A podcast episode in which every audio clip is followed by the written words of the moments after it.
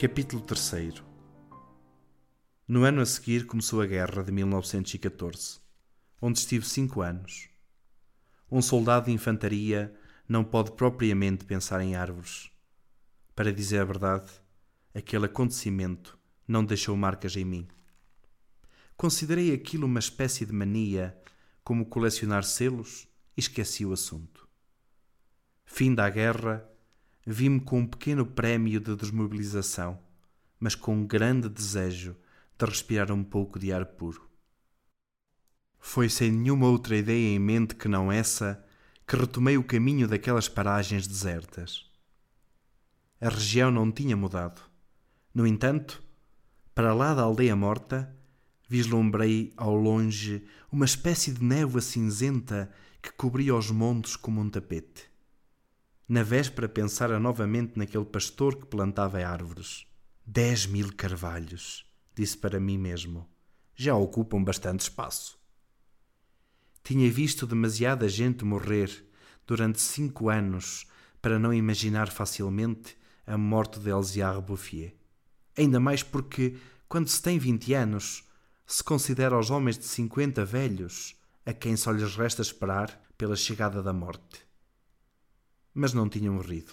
Pelo contrário, estava em muito boa forma. Mudara de ofício. Já só tinha quatro ovelhas, mas em contrapartida tinha uma centena de colmeias.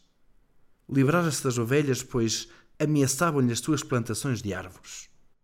Entretanto, disse-me, e eu constatei-o, que não se tinha preocupado muito com a guerra. Continuara a plantar imperturbavelmente.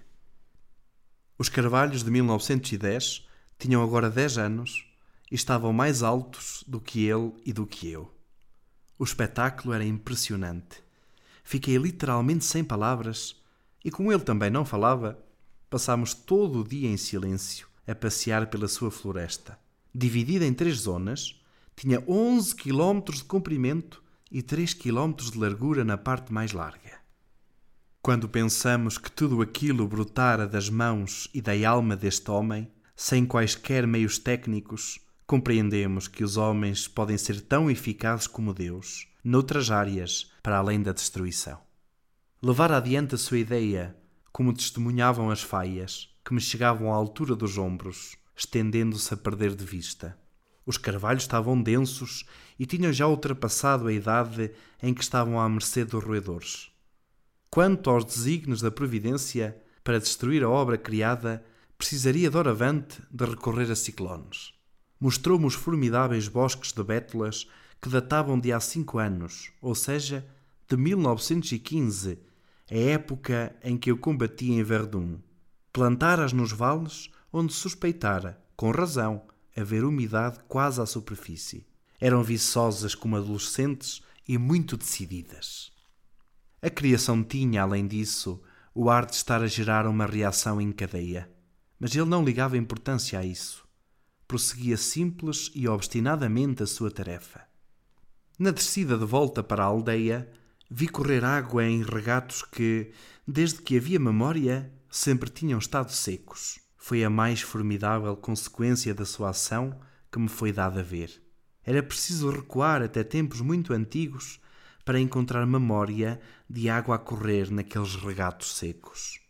Algumas das aldeias sombrias de que falei no início tinham sido construídas nos lugares das aldeias galo-romanas de outrora, das quais havia ainda vestígios, e nas quais os arqueólogos tinham encontrado anzóis em sítios onde, no século XX, se tinha de recorrer a cisternas para se obter um pouco de água.